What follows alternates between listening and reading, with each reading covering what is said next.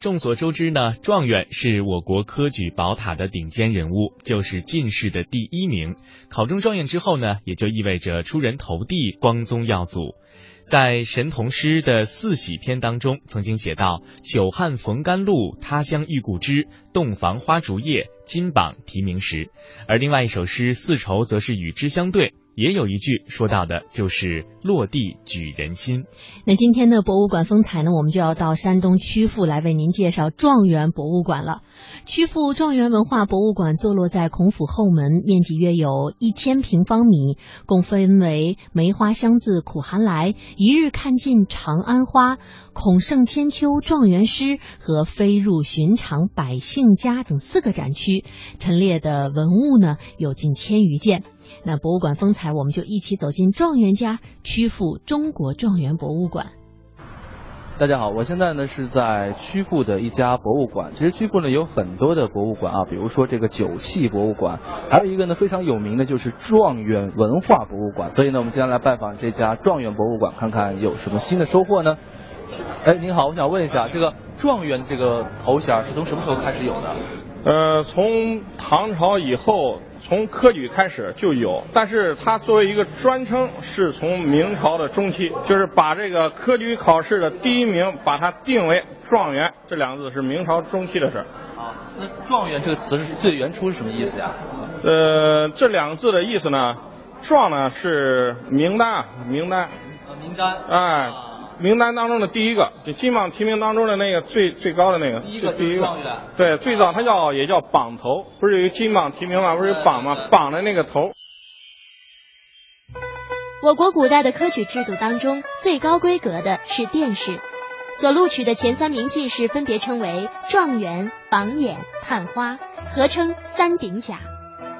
根据最新一次搜集的历代状元资料进行的整理统计，得到了最后的结果：历朝应有状元约为八百八十六名，可考出姓名的状元是六百七十四人。其中，除了状元身份和夺魁年份之外，或多或少能找到一些传记资料的是五百零七人。接下来，我们就一起走进曲阜的状元博物馆，了解一下我国古代的科举制度。这块状元及第匾是由同治七年皇帝御赐给状元红军的一块匾。啊，这是同治皇帝做的匾是吧？对，啊，这然后清朝的一块匾啊，对，是清朝写的的。是状元及第状元及第，啊，这个榜眼儿呢，这个榜眼是光绪三十年朱朱汝珍奉子自己，他为了显示自己的身份，自己做的一块匾，放在他自己的家门啊这是前。朱汝珍给自己写的榜眼儿的这个牌坊。对是他吧奉子做的。对，就是钦点榜眼儿及第是吧？对，探花及第是由乾隆五十八年由宰相王杰为刘凤告赠的一块匾，探花及第匾。啊，那他们这三个人获得这个状元啊、榜眼儿、探花这个头衔儿的时候，都多大年纪了呀？平均考取状元的年龄在三十四岁，平均年龄34岁啊三，十早而四。立之年才能考上状元是吧？奋斗半生才可以啊。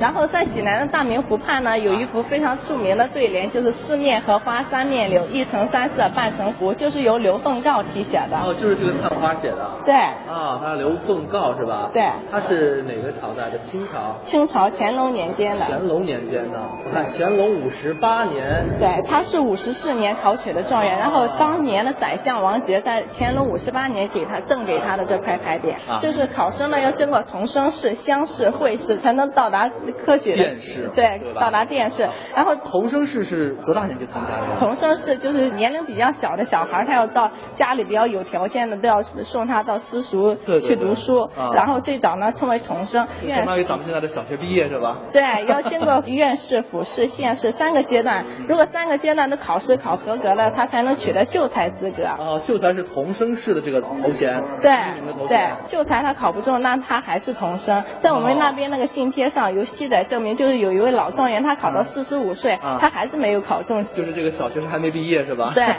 然后要经过乡试、会试、殿试才能成为状元。对对。如果在童生试的时候是七岁，那他考到贡试的时候就一就已经是三十二岁了。哦，因为童生试每年都可以参加是吧？对，童生试每其他的年都可像以乡参试啊加。、会试啊、殿试，它是三年一次。对你也许还乡试是赶不三上的一次是吧？在状元博物馆里，我们还发现了一件非常有意思的馆藏文物。那是什么呢？讲个有意思的就是这里，哦是通常就是我们俗话所说的小抄，作弊夹带是吧？作弊夹带。作弊自古就有了。对，你看它这个字写的非常 小，故事啊，看一下写的这个于彼。以义归君子，用天下而不为天下。哇，真的太小了。对这看好费事。作是吧弊作弊也要下很大的功夫，就是即使是这样水平，他也没有考中举人，哦因为因为这种作弊的形式只出现于在同生市被广泛采用。同生式啊。。对，因为在康熙年间以后啊，就是这个考生考试，他要先经过沐浴，沐浴之后要穿上考场统一发放的服装，以防止作弊。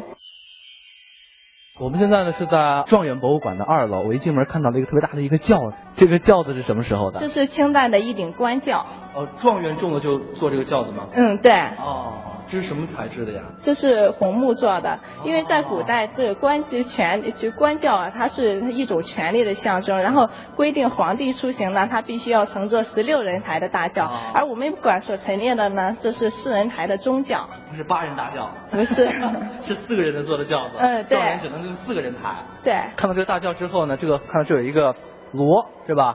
那时候要是状元中了之后，我要敲锣打鼓游街，是吧？我们来敲一下这个锣的声音，大家听一下啊。状元来啦！ 在状元博物馆参观完了四人大轿，我们还发现了一件非常有意思的名片广告。这个人是谁？这是徐福，因为这是徐福为他的墨厂所做的广告。哇，徐府在那个时候就在做广告了。对徐府是什么人啊呀、徐福他他也是一名状元，然后这边是徐福的名片，你看从上面可以清楚的看到，还有他的地址。徐府还有名片啊，看徐府地址是南苏州胡同嗯豫东单牌楼啊，大家记住给他写信啊，写到南苏州胡同豫东单牌 楼。这个徐府呢，给他的这个墨厂做了一个广告啊，广告的啊前六个字是温如溪，坚如玉。这从先那个时候就有人做广告了啊，那个时候大家就有这个广告意识了。这张由状元所创制的名片广告，是不是真的很有意思呢？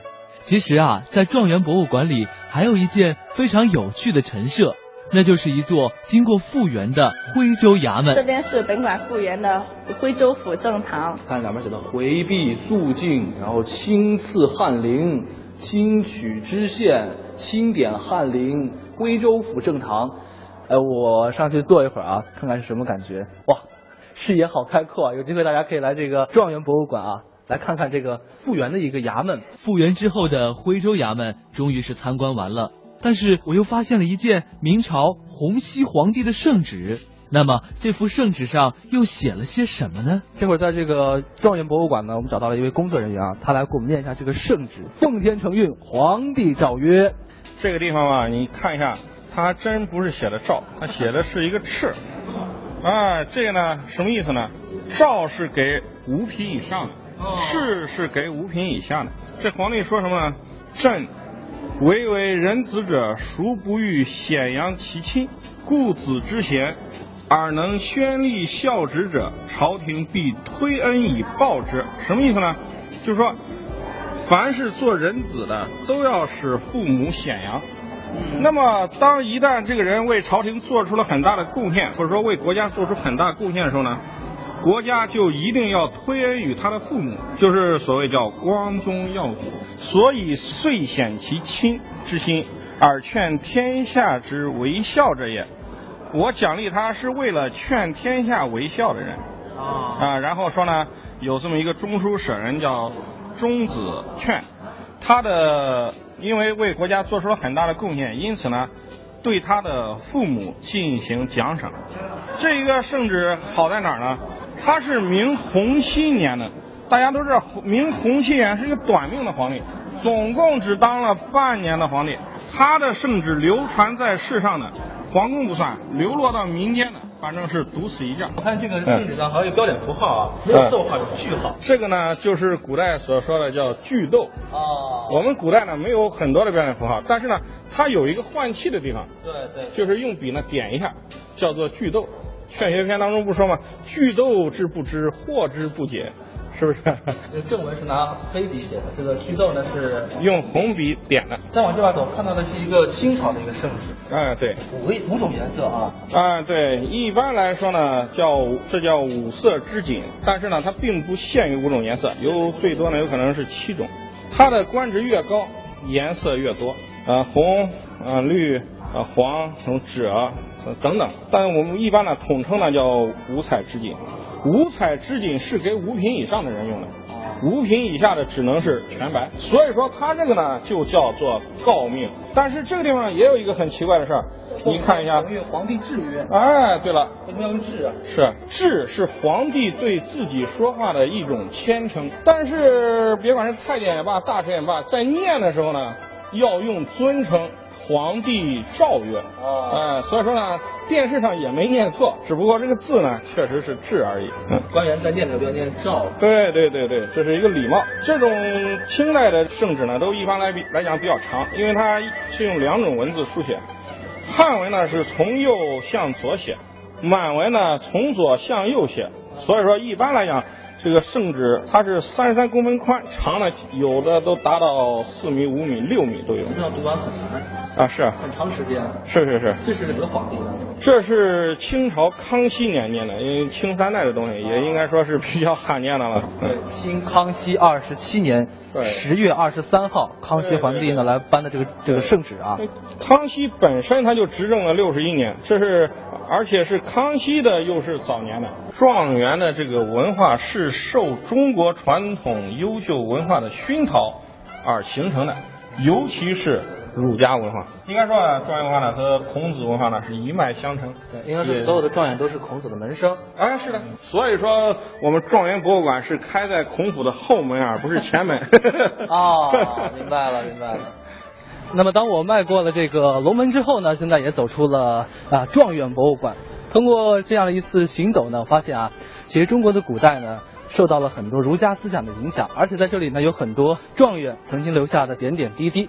那么，如果说您想和文曲星一会的话啊，不妨到曲阜的状元博物馆来感受一下当地的这种状元的文化气息。